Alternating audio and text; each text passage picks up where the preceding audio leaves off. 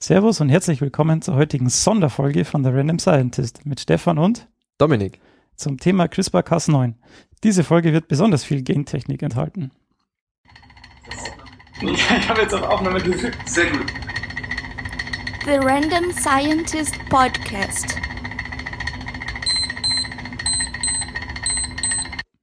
Ja, hallo und herzlich willkommen zu unserer Sonderfolge live aus meiner Küche. Stefan, wie geht's dir und warum bist du überhaupt in meiner Küche? Ja, mir geht's äh, gut. Äh, das Wetter ist gut. Ähm, warum ich in einer Küche bin, weil du uns eingeladen hast zu dir, um dich mal zu besuchen. Und wenn wir schon mal uns gegenüber sitzen, dann äh, habe ich gedacht, das wäre eine gute Idee gewesen, äh, auch gleich mal zu podcasten und nicht immer ja dieses Remote, äh, ja das Studio-Link zwischen uns zu haben, sondern auch mal eine richtige Unterhaltung zu haben. Genau, praktisch so face to face. Genau. Und warum haben wir uns äh, CRISPR als Thema ausgesucht? Ähm, das hat einen äh, ja, einfachen oder einen naheliegenden Grund. Denn in letzter Zeit gab es viele ähm, Artikel und Neuigkeiten über CRISPR und ich habe die immer gesammelt und wollte die als äh, News eben in diese ähm, Sendungen einbauen, aber da kamen so viel zusammen, dass wir uns gedacht haben, wir könnten die eigentlich mal nehmen und wenn ich jetzt schon hier bin, alle zusammenpacken ähm, und dann eben eine Sonderfolge machen. Zum Beispiel hat die FDA Ende Juni ähm, Versuche mit am Menschen, also an menschlichen Zellen genehmigt und mhm. da wollen wir natürlich dann drauf eingehen und ähm, ja, darüber reden. Genau, und wir, die Folge wird wie folgt gegliedert sein. Also wichtig erstmal zum Anfang zu wissen, wir werden zwar wiederholen, wie CRISPR-Cas9 funktioniert, aber es soll auf keinen Fall eine, ähm, eine Wiederholung von einer Conscience-Folge 29 sein. Die verlinken wir auch in den Shownotes. Also die sind auch schon vor ein paar Wochen schon mal drauf eingegangen. Oder letztes Jahr. Letztes drauf, Jahr, ja, das ist ein Letzt, Jahr alt. Genau, drauf eingegangen und haben das Grundprinzip nochmal erklärt. Nichtsdestotrotz ähm, werden wir trotzdem den Aufbau nochmal erklären, weil wir halt auch wollen, dass die Folge für sich allein steht. Und ähm, genau, und wir werden eben halt dann, wie du schon gesagt hast, auf aktuelle Artikel eingehen, die in den letzten teilweise erst Wochen oder letzte Woche erst erschienen sind. Genau, so werden wir das machen. Ähm, sollen wir dann gleich da einsteigen, wie CRISPR-Cas funktioniert? Oder ja. haben wir sonst noch irgendwas, nee, so irgendwas Neues? Genau, nee, sonst von meiner Seite wäre nichts mehr, irgendwelches Neues und deswegen, genau, dann, ähm, wir werden auch gleich ein paar YouTube-Videos noch verlinken oder ein YouTube-Video, das die Funktionsweise erklärt. Und aber, genau, soll ich dann gleich mal anfangen? Genau, dann, ja, dann fange ich gleich mal an. Und zwar, das, ja, sollte ich mal eine Kapitelmarke setzen. Zack. Yes, hat funktioniert. Sehr schön. Ja, wir sind jetzt hier ein bisschen im mobilen Studio, deshalb muss ich noch gucken, wie das alles technisch am besten funktioniert. Aber das sollte dann alles passen. Wir haben, wir haben noch keinen Ü-Wagen. Ja, das wäre natürlich mal was, ein Ü-Wagen für uns. Also was, äh, was ist das CRISPR-Cas9-System? Ähm, das wurde 1987 das erste Mal entdeckt und zwar ist es ein Immunsystem von Bakterien und zwar ähm, sind die größten Feinde von Bakterien äh, Viren. Bakteriophagen. Bakteriophagen, richtig. Und ähm, das wurde 1987 ähm, entdeckt, dass die eben das, dieses spezielle Immunsystem haben. Und 2012 wurde es dann von Dudner und Charpentier glaube, so spricht man die aus, ähm, wurde dann die Anwendung als genetisches Tool ähm, ja, entdeckt, beziehungsweise wurde entdeckt, dass man das als ähm, genetisches Tool verwenden kann, da das eben DNA an einer ganz bestimmten Stelle schneiden kann. Ähm, CRISPR steht jetzt für Clustered Regularly Interspersed Short Palindromic Repeats. Und ja, ich gehe mal die Namen von vorne nach hinten ähm, durch. Also clustered, ja, geclusterte. Regularly interspersed heißt, dass die ähm, ja, in bestimmten Abständen immer wiederkehrend ähm, sind und sich abwechseln mit ähm, ja, Spacer und diesen CRISPR-Abschnitten. Short, ja, heißt, dass sie kurz sind und Palindromic Repeats heißt, dass sie, ähm, ja, dass diese Se Sequenzen, die zwischen den Spacern sind, ähm, palindromische Einheiten sind. Das ist in der Genetik immer ganz wichtig, so Palindrome, also Sequenzen, die von vorne und von hinten gelesen ähm, die gleiche Sequenz geben. Denn auf der RNA ist es dann, ist es dadurch eben möglich, dass die ähm, Sekundärstrukturen bilden und dann eben so Hairpin-Loops bilden, ähm, weil diese ähm, mit der gleichen Sequenz eben sich ja, Basen paaren können und dann ähm, ja, doppelsträngige Sequenzen bilden. Genau, was ich schon gesagt habe, ist, dass diese äh, CRISPR-Repeats sich mit ähm, Spacern abwechseln. Die Spacer sind jetzt die Dinge, auf die es ankommt. Die Repeats ähm, sind eben diese palindromischen Sequenzen, die kommen immer ja, abwechselnd vor. Und die Spacer behalten nun ähm, die Information des Virus, das das Bakterium aber schon mal gesehen hat. Das heißt, wenn das Bakterium, ja, ich sage immer Virus, aber es ist ja eigentlich ein Bakteriophage. Das heißt, wenn der Bakteriophage dieses äh, Bakterium infiziert, dann merkt sich das Bakterium ähm, die genetische Information von dem Virus und speichert es eben in einem Spacer-Element äh, ab. In seiner eigenen DNA. In seiner eigenen DNA, richtig. Ähm, das dann eben links und rechts flankiert ist von eben diesen palindromischen Sequenzen. Das heißt, wir haben ein Palindrom, dann Information des Virus und dann wieder das Palindrom und so kommt es eben ja, geclustert, also in einem Ort im Genom des Bakteriums vor. Und von diesen Elementen können eben viele hintereinander ja, auftreten und geclustert sein. Was jetzt passiert ist, dass diese Abschnitte dann abgelesen werden und in RNA übersetzt werden das sind dann die CRISPR-RNAs. Das heißt, wir haben dann ein RNA-Molekül, das ähm, diese Spacer hat und eben die äh, Repeats auf einer Seite. Dann kommt das ähm, zweite Element ähm, hinzu, und zwar ist es die Cas9-Endonuklease. Endonukleasen sind Enzyme, also Proteine, die die DNA schneiden können, und zwar in der Mitte. Also irgendwo, nicht vom Ende her, sondern irgendwo in der Mitte. Die können dann einfach einen Doppelstrangbruch machen, reinschneiden und damit ist die DNA an dieser Stelle kaputt, also geschnitten. Jetzt ist es so, dass diese CRISPR-RNAs von die, in diesem Cas9 ja, aufgenommen werden. Und das führt dann eben dazu, dass die Information, also dieser Spacer, der von dem Bakteriophagen eh schon kommt, dann genau die Sequenz von den Bakteriophagen erkennt, die Cas9, die Endonuklease zu diesem DNA-Molekül führt und dann kann die Cas9 eben das äh, Virusgenom oder das Bakteriophagengenom schneiden. Genau. Dann gibt es noch ähm, eine andere RNA, das ist die Transactivating CRISPR-RNA.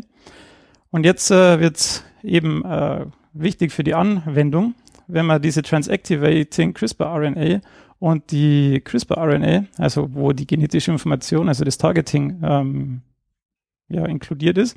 Wenn man die verknüpft, also ligiert zu einem Molekül zusammen, dann kann man die beiden RNAs, also die Transactivating CRISPR-RNA und die CRISPR-RNA so modifizieren, dass es ähm, gezielt gegen jede beliebige Stelle im Genom verwendet werden kann. Das heißt, wenn man Gen kaputt machen will oder das ausnocken will, dann kann man eben sagen, ja, ich habe jetzt da einen, äh, einen Abschnitt, ich weiß, wie der aussieht, dann kann man das äh, ja, eben in diese ähm, CRISPR-RNA übersetzen, das so modif äh, ja, herstellen lassen, dass es, ähm, dass man das verwenden kann. Und dann kann man sagen, ich kann an dieser Stelle, genau dieser Stelle schneiden. Und das, die ähm, CRISPR-RNA sind eben so lang, dass diese Sequenz, die in dieser CRISPR-RNA vorkommt, ähm, ja, unique, also einzigartig ist und da kommt es eben sehr selten zu oder bis gar nicht zu ähm, ja, Effekten, die off-target sind, also die nicht an dieser Stelle ist, wo man es eigentlich haben will. Jetzt, wenn man hier schneidet und sich das so hergestellt hat und dann einen Doppelstrangbruch hat, dann gibt es zwei Möglichkeiten, wie diese Stelle wieder repariert werden kann. Da gibt es einmal das Non-Homologous End-Joining. Das heißt, wenn man hier schneidet, dann hat man äh, ja eine Stelle, die Blunt End genannt wird. Das heißt, die beiden Stränge sind gleich lang und es gibt nur ein, ja, wie es bei so einem Holz ist es einfach eine, ein gerader Schnitt. Und die können dann wieder, die müssen dann eben wieder zusammengeführt und repariert werden.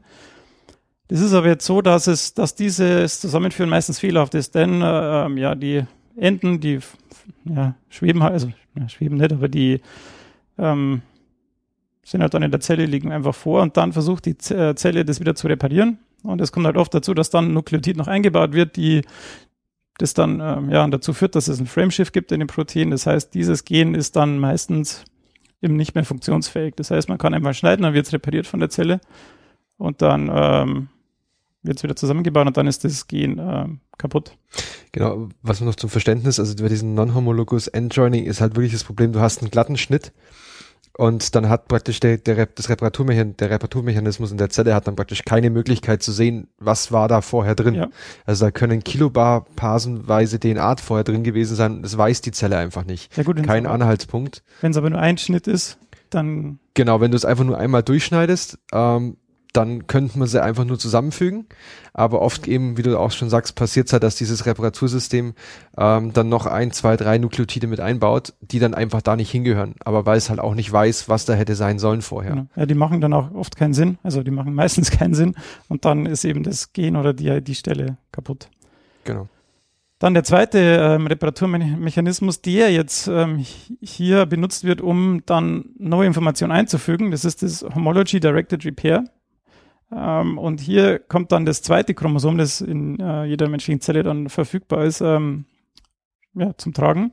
Und zwar sucht sich dann die Stelle eben eine, ja, eine, ja, eine andere Stelle im Genom, also das zweite äh, Chromosom im Prinzip, ähm, als Vorlage und benutzt das dann zur Reparatur, weil sie dann weiß, ja, auf dem zweiten Chromosom ist die gleiche Information nochmal vorhanden.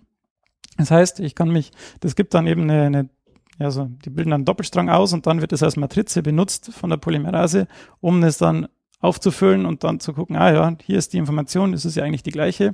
Und deshalb ähm, ja, repariere ich das einfach nach der Vorlage und dann ähm, ja, ist es im Gegensatz zum Non-Homologous Endjoining hier möglich, eben sinnvoll das äh, wieder zu reparieren. Das kann man natürlich jetzt ausnutzen, wenn man dann in die Zelle ähm, Genstücke einführt, die dann eben homolog zu dieser Stelle sind, wo der Schnitt vorgekommen ist. Dann ähm, ja, müssen wir ein paar Nukleotide ähm, eben Überhang machen zu dem, was schon auf dem DNA-Strang vorliegt. Man weiß ja, wo der Schnitt sein wird. Das heißt, man kann da sinnvoll ähm, sich ja eben zu dieser zu diesem Doppelstrang sich zusammenfügen und dann kann man das neue Gen eben damit dran flanschen und dann ähm, wird es sinnvoll ähm, ergänzt, also wie, wieder durch die ähm, Basenpaarung und dann am Ende hat man dann das neue Gen an dieser Stelle, wo man es haben will, drin. Und dann wird es eben nach dieser Vorlage repariert und eingefügt. Und dann kann man dadurch eben sinnvoll und ja, an dieser einen Stelle genau die Informationen hinbringen, die man haben will. Mhm. Also ich schleuse quasi eine falsche Kopie mit einem. Ich gebe dem der Zelle eine falsche Kopie mit oder ein falsches ähm, Backup-Blatt, genau. von dem es ablesen kann. Genau, das ähm, ist eben das und das führt eben dazu, dass man an eine bestimmte Stelle im Genom, die man sich selber aussuchen kann, weil man ja weiß, wo man schneidet, dann dieses Gen einfügen kann, das man haben will am Ende. Und das ist eine sehr gute Möglichkeit, falsche Stellen im Genom zu reparieren, weil man genau weiß, was man tut und an welcher Stelle repariert wird. Mhm. Also fassen wir das nochmal kurz zusammen. CRISPR-Cas9 ist praktisch ein ich, äh, Immunsystem, Bestandteil des Immunsystems von Bakterien. Die merken sich ähm, dass sie von bestimmten Viren schon mal angegriffen wurden, dadurch, dass sie die virale DNA bei sich ins Genom einbauen, haben praktisch da das Gedächtnis gebildet und ähm, haben dann über die ähm, CRISPR-RNA und die Tra ähm, Tracer-RNA können die die Cas9, die Endonuklease dann gezielt auf die DNA oder die RNA des Virus loslassen und sie so den Virus daran hindern, dass er sich in ihnen vermehrt. Und dieses System kann man jetzt praktisch hijacken für Anwendungen in allen möglichen, auch höheren Organismen, dadurch, dass ich einfach die Tracer und die ähm, CRISPR-RNA mir selber designe und mir vorher eben überlege, was ich damit machen möchte und ähm, auch den Reparaturmechanismus der eigenen, der höheren Zellen ähm, austrickse, indem ich ihm praktisch ähm, eine falsche Kopie mitgebe, auf Grundlage dessen dann repariert wird. Genau. Und das noch bessere ist daran, dass die Tools, also die Werkzeuge, die man dazu braucht, sehr günstig zu haben sind. Denn ähm, wenn man sich so eine ja, so eine RNA synthetisieren lässt, dann geht es meistens so in der Größenordnung von unter 100 Dollar. Das heißt, ähm, die Experimente oder die Tools, die man für diese Experimente braucht, sind auch sehr günstig zu haben und das geht dann recht, auch recht schnell. Und ja, deshalb kann da jeder der ein Labor hat, das ziemlich schnell und ziemlich effektiv anwenden. Gut. Ich glaube, damit haben wir die Grundlagen erstmal weitreichend besprochen. Und jetzt kommen wir dann zu den aktuellen Anwendungen, beziehungsweise jetzt wissen wir halt, dass man jetzt hier ein, wie wird es in der Populärliteratur benutzt, ist also, also eine gezielte molekulare Schere haben, mit der wir bestimmte Stellen schneiden können und dadurch verändern können im Genom. Und ähm, jetzt kommen wir zu ein paar Anwendungen, die in der letzten Zeit aufgekommen sind. Wie, wie gesagt, ganz frisch teilweise nur ein paar Tage alt oder ein paar Wochen alt, ähm, was eben gemacht wurde. Und wir fangen an mit einem Thema, wo ähm, chinesische Wissenschaftler angefangen haben, in Keimbahnzellen DNA zu verändern, also in humanen Keimbahnzellen DNA zu verändern. Ja, das Problem oder der, der Punkt ist, man kann zwei Dinge im Menschen machen. Erstens, man kann im erwachsenen Mensch Körperzellen verändern. Das führt aber dann dazu, dass es nur diesem einen Mensch zugutekommt oder Mhm. nur bei diesem bleibt. Und solange man die Keimbahnzellen nicht, also die Spermien oder die Eizellen nicht ähm, verändert, wird sich das nicht in die folgenden Generationen auswirken. Mhm. Jetzt haben aber Forscher in China eben Embryos ähm, editiert und das ist eben so, wenn man die Embryos ähm, ja, zu einem bestimmten Stadium editiert, dann ist es schon so, dass die ähm, folgenden Generationen dann davon betroffen sind.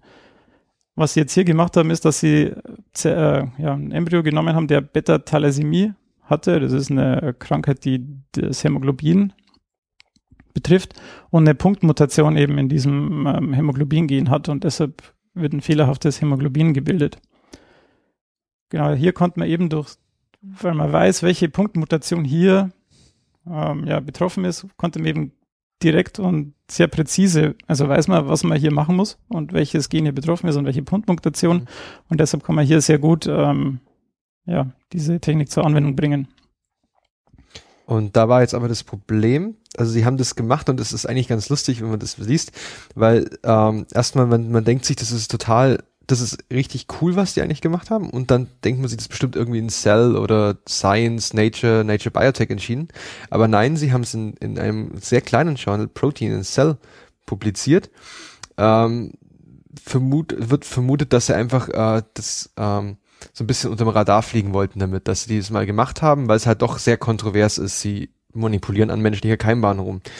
Und aber das, sie sagen selber in ihrem Paper, dass es jetzt noch nicht für die großreichende, also für eine Breitbandanwendung geeignet ist, weil am Ende, sie in ihrem Experiment beschreiben sie, haben 86 Embryonen benutzt und am Ende hatten sie irgendwie ähm, 28 nur, die erfolgreich ähm, die Mutation dann herauseditiert hatten. Und davon war dann noch das Problem, dass von diesen 28, die haben die ein paar Tage wachsen lassen und wie gesagt, die vermehren sich dann und dann aber haben sie mal alle Zellen aus so einem Vorläuf, aus so einem Embryo getestet und haben halt auch festgestellt, dass nicht alle Zellen, also obwohl die ursprüngliche Zelle äh, editiert war, haben sie nicht, haben nicht alle Zellen die Mutation dann getragen. Das heißt, du hattest ein sogenanntes Mosaik. Und das ist halt was, was man überhaupt nicht will, weil am Ende, erstens wird es die Diagnostik erschweren, weil wenn zum Beispiel ein Arzt eine ähm, Untersuchung macht und guckt, ob das Baby gesund ist, ähm, und aber nur Zellen erwischt, die die, die die gesunden, das gesunde Merkmal tragen, oder umgekehrt das kranke Merkmal, dann wird halt die, der falsche Schluss daraus gezogen. Und es ist halt auch, äh, Mosaik sind bei bestimmten Sachen halt auch schlecht, weil sich halt dann das, du hast halt eine Hälfte vom Körper teilweise vielleicht mit, oder einen Teil des Körpers ähm, kaputt und einen gesund und das kann auch nicht richtig funktionieren. Und deswegen sagen sie eben, dass das noch nicht für die breite Anwendung geeignet ist. Also die Effizienz war einfach zu niedrig. Ja, da muss man noch äh, viel testen dann dabei. Und, und genau ein Punkt wäre eben noch ähm, zu sagen, sie haben jetzt die Tests, soweit ich es gelesen habe, an, nur an schon sowieso ähm, fehlerhaften Embryonen durchgeführt. Also die sowieso nicht kein gesundes Kind hätten, gegeben hätten, die schon sowieso irgendwelche anderen Defekte hatten. Das heißt, damit rechtfertigen sie so ein paar ethische Punkte, ähm, die man hier anbringen könnte. Und aber auf die kommen wir dann am Schluss auch noch eine kleine Diskussion dazu. Genau. Dann kommen wir zum nächsten äh, Thema, das ähm, sich also unter dem Unterpunkt Editing Humans hier verbirgt. Und zwar äh, hat die FDA, nein, FDA war es nicht, sondern das ein Panel vom NIH hat erlaubt, ähm, eine klinische Studie jetzt an der Uni Pennsylvania ähm, erlaubt.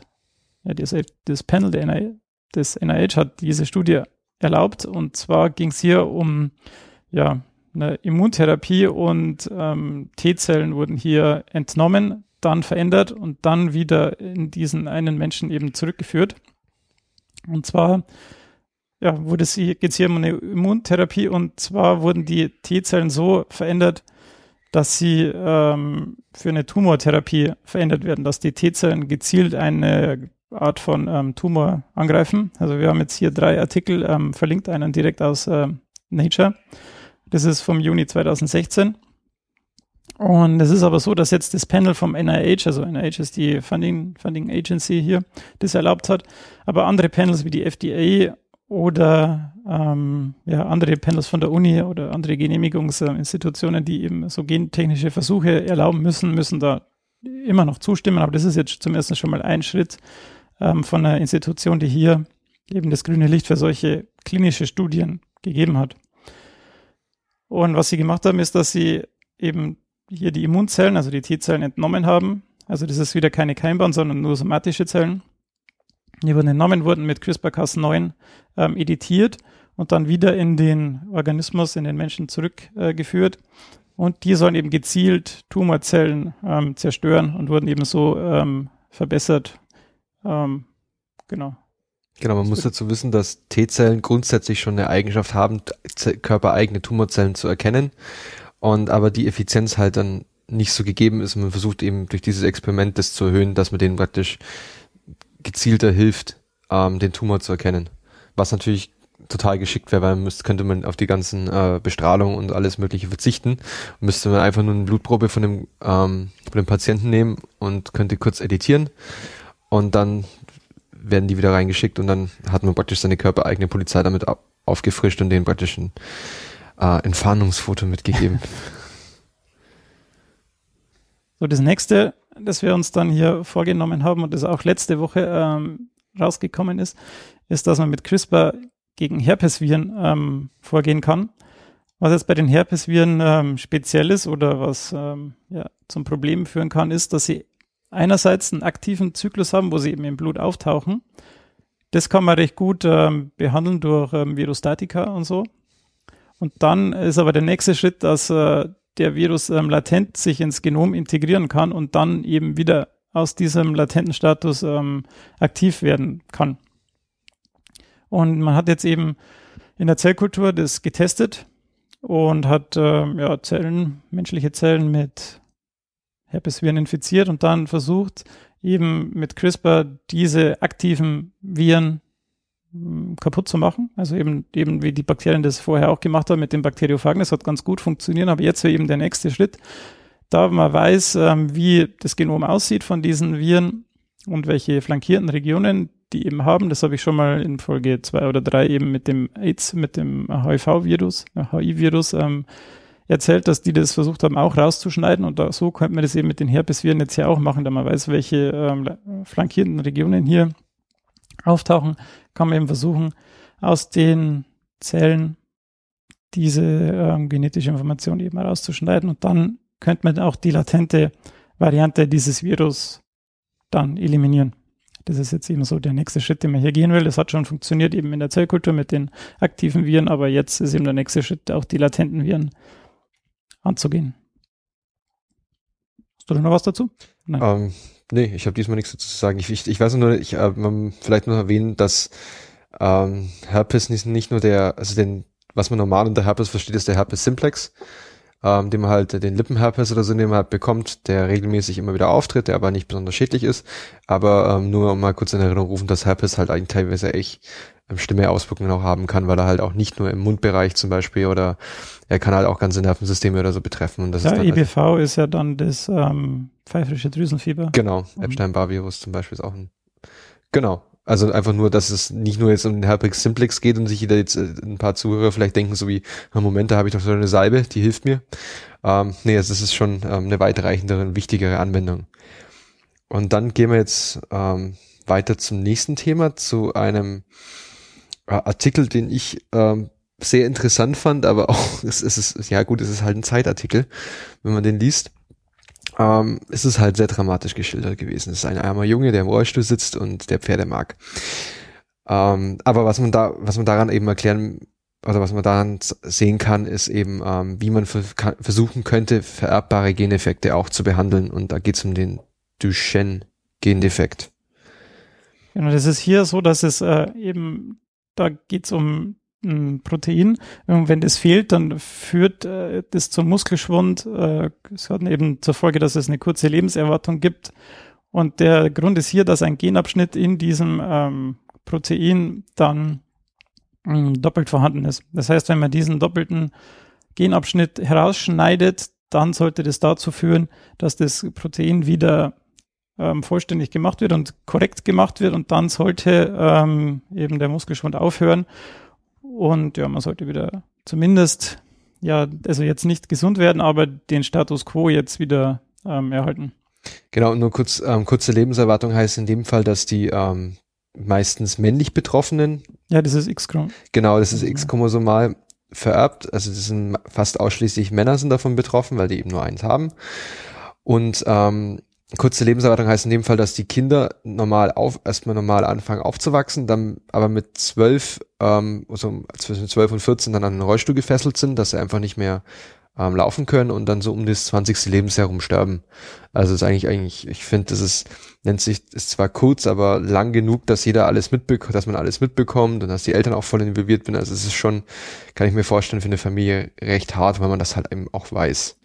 Ja, das führt halt dann dazu, dass man sich erst einmal bewegen kann im Rollstuhl, dann wird eben die Atmung schwerer, weil eben die Zwerchfellmuskeln wechseln und am Ende wird auch der Herzmuskel natürlich äh, betroffen und dann Genau, alle Muskeln im Körper. Also das ist eben genau das, nicht nur die Beinmuskulatur, sondern eben auch Zwerchfell und wie du auch schon gesagt hast, das Herz. Genau. Was sie dann hier gemacht haben, ist, dass es hier einen überaus engagierten Arzt gibt in einem Kinderkrankenhaus in Toronto. Und da er eben in Kanada ist, darf er aufgrund der gesetzlichen Lage, das wurde jetzt da in dem Artikel nicht äh, beschrieben, aber darf er die Experimente wohl machen. Und er hat sich auch erkundigt bei verschiedenen ähm, Institutionen, ob er jetzt die Experimente machen darf, aber er hat keine ja, eindeutige Antwort darauf gekriegt, ob er das jetzt machen darf oder nicht. Und was jetzt hier gemacht wurde, ist, dass die ja, Zellen von den Patienten direkt entnommen haben und dann an die, ja, an dieses Krankenhaus geschickt haben. Dann haben sie erstmal analysiert, wie der Gendefekt ausschaut, was sie eben genau editieren müssen oder können. Ähm, sie haben das eben charakterisiert dann haben sie die Werkzeuge dazu bestellt, wie ich es vorher schon gesagt habe, das ist recht günstig. Und in dem Fall haben sie gesagt, dass irgendwie die Werkzeuge zusammen 70 Dollar circa gekostet haben. Das heißt, das ist recht ja, preisgünstig im Gegensatz zu anderen ähm, Dingen, die man so macht, vor allem wenn man an Sequencing denkt. Genau, dann haben sie das zuerst an den Körperzellen ausprobiert, die eben von dem Patienten nach Toronto geschickt worden sind haben wir es ausprobiert und das war irgendwie am Wochenende, wo das passiert ist und die beschreiben das hier auch recht plastisch, dass die dann äh, total ausgeflippt sind, als sie dieses Protein, das eben dem fehlt, in den Körperzellen dann zum ersten Mal wieder nachweisen konnten, weil sie eben, ja, das ist eben der Punkt, um den es hier geht, das Protein fehlt. Wenn das Protein wieder da ist, dann sollten er zumindest, ja, sollte der Fortschritt der Krankheit an diesem Punkt hier gestoppt werden. Was jetzt an dem Artikel natürlich irgendwie anti Climactic ist, dass die am Ende, also ich habe es zumindest nicht äh, gesehen, dass sie am Ende sagen, wie es jetzt dem Jungen jetzt aktuell geht. Also die haben jetzt zwar an seinen Körperzellen gesehen, ja, das funktioniert alles, das ist alles toll, ist alles super. Aber ob sie es jetzt ähm, an ihm schon ausprobiert haben, weiß man nicht. Sie wollten es jetzt in einem Mausmodell eben ausprobieren, ob sie eben in einem, in einem ja, Modellorganismus, der halt mehr ist als nur eine Zelle, ob es hier auch äh, funktioniert, ob man mit den Tools, die man braucht, um die um dieses CRISPR-Cas ähm, in die Zelle zu bringen. Das wird dann immer viral gemacht, ähm, ob das auch äh, so funktioniert, wie es soll und ob dann in diesem Mausmodell auch das Protein wieder gemacht werden kann. Also sie versuchen das, so wie ich das gelesen habe, versuchen das über bestimmte Viren als ja. ähm, einzubringen dann in die Zellen. Also man würde sich jetzt fragen, wie bringe ich das in den ganzen Körper ein? Und da haben sie eben als Carrier haben sie da eben bestimmte Viren, die eigentlich schon, wie sie selber sagen, die sind schon gut untersucht und die wurden auch schon in, in anderen Gentherapien oder in Versuchen für Gentherapie verwendet. Und damit könnte man praktisch das Kind inf infizieren mit diesem CRISPR-Cas9-System und dadurch praktisch den Status quo auf, aufrechterhalten. Also es geht im Moment sagen sie auch selber noch nicht um eine Heilung, sondern es geht erstmal darum, dass die Krankheit eben gestoppt wird an dem Punkt, wo sie sich jetzt befinden. Und also ich finde den Artikel an sich echt gut und auch informativ, nur ich finde halt, neben der ganzen Wissenschaft drückt er halt sehr auf die Tränendrüse. Also ja, das, das stimmt. es, es äh, wird halt, dieser Arzt wird halt so als ähm, sehr überhöht, finde ich. Also ich klar kann man auch schon vorstellen, es ist ein deutscher Arzt, ja, stimmt. Ist das. Ähm, wird halt beschrieben, dass er nur ein Abitur mit 3,0 hat, der aber unbedingt Medizin studieren wollte, so wie sein Großvater und ja, es tut halt alles nichts zur Sache. Also ich will ihm nicht absprechen, das ist ein, ein super toller Arzt und engagiert, aber ich finde ich halt, weiß nicht, ob man das so in den Vordergrund in einem Artikel stellen sollte. Aber an sich ist es echt lebens, ist es, ist es schon lebenswert. Also bitte jetzt nicht falsch verstehen, auch nicht jetzt irgendwie als Rant gegen die Zeit benutzen. Es ist halt nur so, wenn man andere Artikel gewohnt ist, es ist halt manchmal ein bisschen schwer, da die Informationen rauszu, ähm, rauszu, rauszukitzeln. Ähm, Genau, also das ist, ähm, ja, und es wurde aber dann halt auch nichts gesagt, was jetzt weiter passiert. Ja. Also sie sagen jetzt halt das Mausmodell, aber dann, was sie mit dem Jungen weiter vorhaben, ähm, weiß man nicht, weil ich meine, wenn man sagt, ja, in drei Jahren hätte man Therapie, der Junge war jetzt, nicht, was haben sie gesagt, um 12, 13 ist er aktuell. Ja, sowas. ja, 2014 hat das ja schon begonnen. Ich glaube, Genau. also schon langsam wird es wahrscheinlich ja eng. Ja, eben. Also wie gesagt, er hat dann, also drei Jahre zählen bei ihm halt anders als bei ähm, gesunden, Anführungszeichen, gesunden Menschen. Gut. Und dann, jetzt haben wir die ganze Zeit davon gesprochen, wie man mit, wie man DNA und DNS ähm, manipuliert. Und jetzt ist aber letztens auch ein Artikel rausgekommen im Anfang Juni, ähm, wo sie CRISPR benutzen, um gegen RNA vorzugehen. Genau. Der Artikel äh, erschien in der New York Times und ähm, wird dann auch verlinkt zu, zu Science. Die beiden äh, Links sind dann auch in den Show Notes ähm, unter dem fünften Kapitel. Und ja, es ist eben hier so, dass man hier eine bestimmte Variante eben dieses Systems gefunden hat, das nicht gegen DNA sich richtet, sondern eben gegen RNA.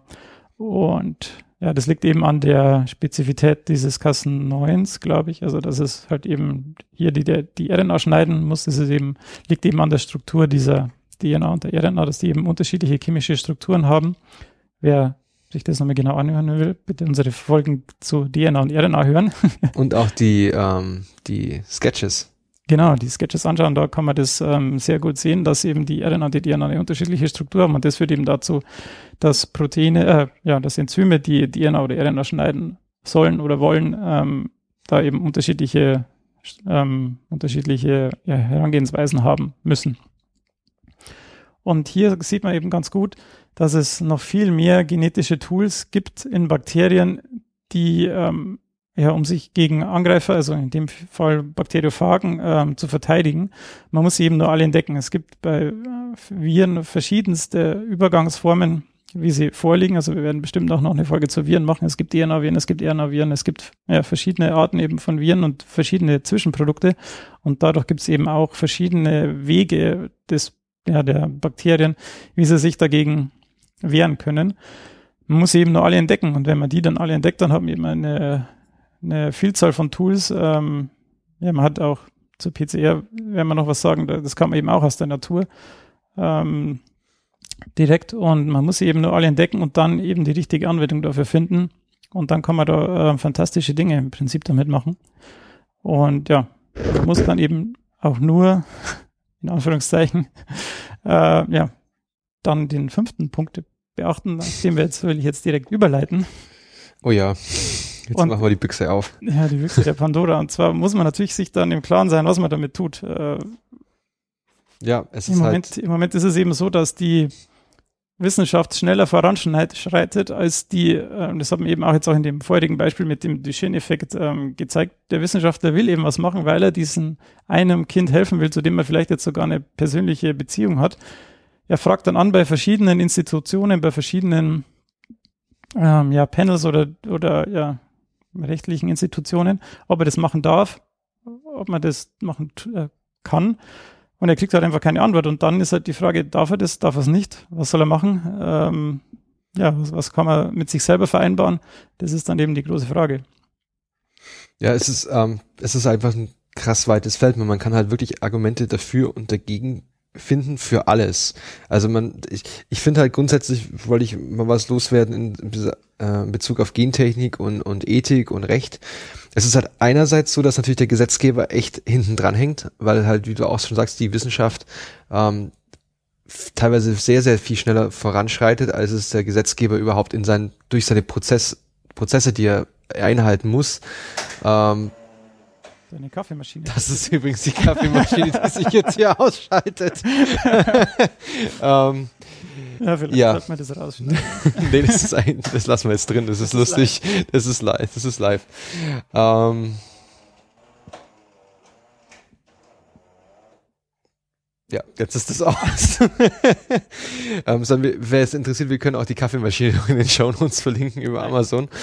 Ähm, nee, es ist halt, also der Gesetzgeber ist halt einfach sch nicht schnell genug. Und, ähm, und der große Unterschied ist da in dem Fall auch noch, ähm, dass es also wir haben halt keine welteinheitliche Gesetzgebung. Wir haben in Europa und teilweise in Deutschland andere Gesetze als in Kanada, als in China, als in USA. es ist halt einfach ein weites Feld. Das heißt, manche Wissenschaftler können was machen, manche können es nicht tun. Ja, der Punkt ist auch, dass durch dieses System der Publizierung, die oft schon drei, vier Jahre vielleicht an was arbeiten und ja gut, sie müssen sich das natürlich auch genehmigen lassen, aber vielleicht ist das gedeckt durch alles das, was schon genehmigt ist. Und dann, wenn es publiziert wird, hat man das vielleicht schon alles gemacht. Oder wenn, wenn man es mal vorstellt auf einer Konferenz, ist das ja alles schon in, in der Mache. Ja. Und dann äh, ist, hat die Wissenschaft halt schon einen Vorsprung, zwei, drei Jahre. Und dann im Nachhinein zu sagen, ja, das hättest du eigentlich gar nicht machen dürfen, ist natürlich schwierig, weil, ja, wenn man weiß, was man tut, kann man, also wenn man solche Punktmutationen jetzt wie bei diesem Duchenne-Effekt oder bei diesen, äh, ja, bei der Sichelzellenanämie ist es ja auch so. Oder da gibt es eine Thalassämie war vorhin das Beispiel. ja, ja, aber bei der Sichelzellenanämie wäre es ja auch so. Es ist eine Punktmutation und wenn man die dann repariert, dann könnte man das im Nachhinein gar nicht nachweisen, dass das passiert ist. Also, dass man das gemacht hat. Ja. Und dann ist es natürlich auch schwierig, wie will man das dann kontrollieren Ja. im Ende.